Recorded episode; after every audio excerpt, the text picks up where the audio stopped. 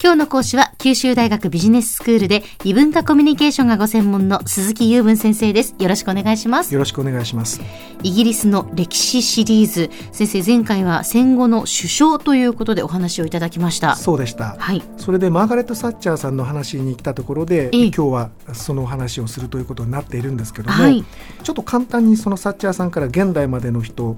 の名前を挙げてみますが、多分ご存知の方多いですね。まずメージャーさんね、サッチャーさんの後、保守党、でその後が有名なトニー・ブレアです。あブレア首相労働党ですね。でその次が同じ労働党のゴードン・ブラウンさん、うん。。ね、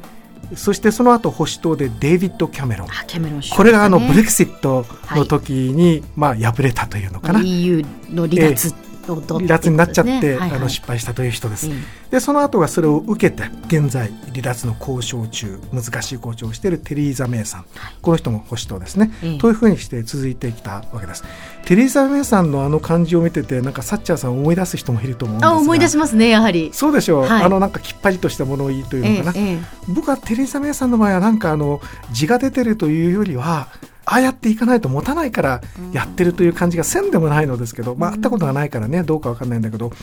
サッチャーさんの場合もどうだったんだろうなと思いますね。字だったのかそれともここで私が一肌脱がないといけないからといって大役を張ったのかね、そのあたりが非常に興味のあるところですがいずれにしてもイギリスが経済的に傾きかけてきた英国病の症状を見てえ見せていた時代の中で新自由主義という考え方で小さな政府を標榜して赤字解消政府の赤字解消というのを図って経済を立て直した人とまあ言われているわけです。はい。で1979年から90年の、まあ、大体10年2年くらいにわたっての総理の在職期間だったわけなんですけども。長い在職期間ですね。長いですよね。それまでの戦後の首相を見てみるとまあ大体せいぜい56年というところだったわけですから、ええええ。相当長い期間務めたということになると思います、うん。はい、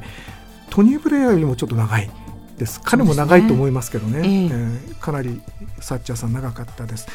でこの方はですねもともと保守党の方ですけども一番有名なのが、まあ、鉄の女というイメージですよね、はい。で何度もパッサリやってこうやるんだと言ったらもうそれで言うことを聞かなかったというようなイメージが多いと思うんですけど、うん鉄の女って誰がつけた名前かご存知ですか？いや、知りません。はいあの実はですね首相になる前に、はい。えー、とソ連がつけた名前だと言われてい。ますね。鉄の女というその鉄というのは、まあ、非常に頑固だからと強硬だからということなんですけども何に対して強硬だからということだったかというと、まあ、反共ね、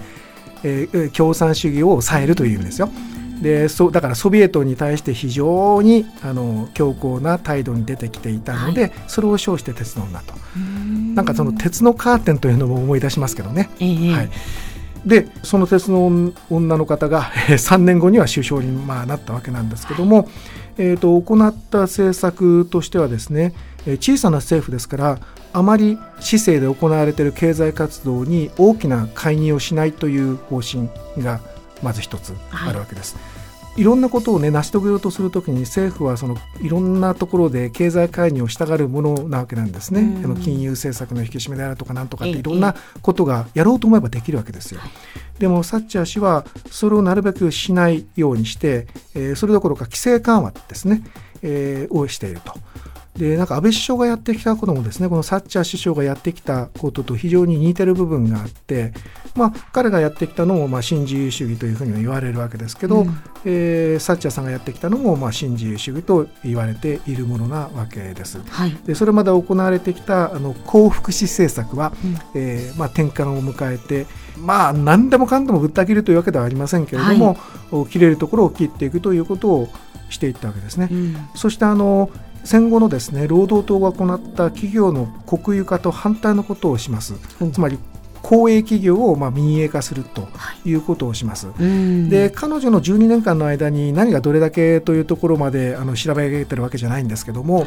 えー僕らがよく思い出すのは鉄道が一番大きいですよね。え日本も国鉄が JR になったということがありますけれども、そうですね。あイギリスもあの国営企業だったものがまあ民営化されたと、まあ、それが一番象徴的で、他のいろんな基幹産業もですね民営化次々にされているということになってます。それからそれまでのまあ、冬の時代経済的な冬の時代の中で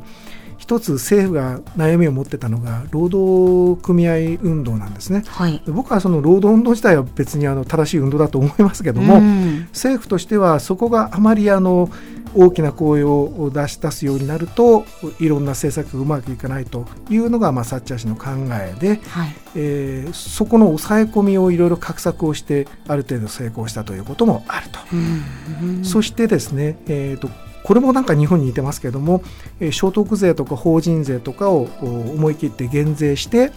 はいえー、と経済活動を活発にするということをしたんですよ。でもそうするとお金足りませんよね。そうですね。ということで日本では消費税ですけど向こうでは付加価値税ですね。あのよく VAT って言ってますけど VAT ですね Value Added Tax 付加価値税ということをよく言うんです。でこの当時はですね、えーサッチャー首相が導入した当時は8%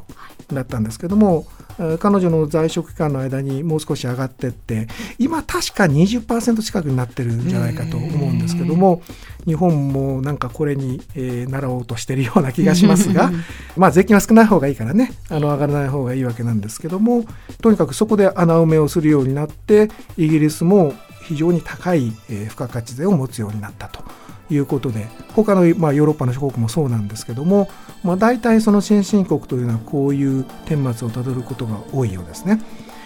えーそして彼女のおやったことにいろいろありますけども、うんえーこわもての面がありましたからねはい。アルゼンチンのフォークランド紛争などというのもありましたが、うん最終的にはですね人一人当たり税金取ると言って人頭税を取ると言い出して不人気になって辞任につながったということでそういうことだったんですね。ございました。はい。では先生今日のまとめをお願いします。はい、えーサッチャー首相、えー12年間在位の中で財政の立て直しをしました。財政赤字を克服しました。しかし、えー切るべき福祉を切ったり、えー付加価値税を導入したり、まあ、冷たい面もあったというふうに言われていまして、まあ、プラスマイナス両面あったということでございます今日の講師は九州大学ビジネススクールで異文化コミュニケーションがご専門の鈴木雄文先生でした。どうもありがとうございましたあり。がとうございました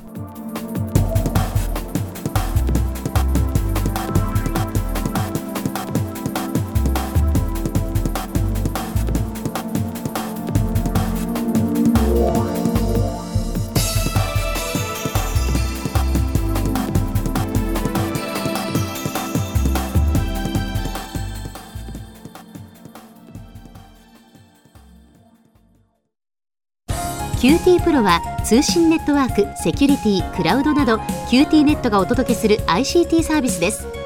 九州中に展開した光ファイバー網を基盤に一番身近なビジネスパートナーとして九州の企業、自治体の皆様をサポートします。詳しくは QT プロで検索を。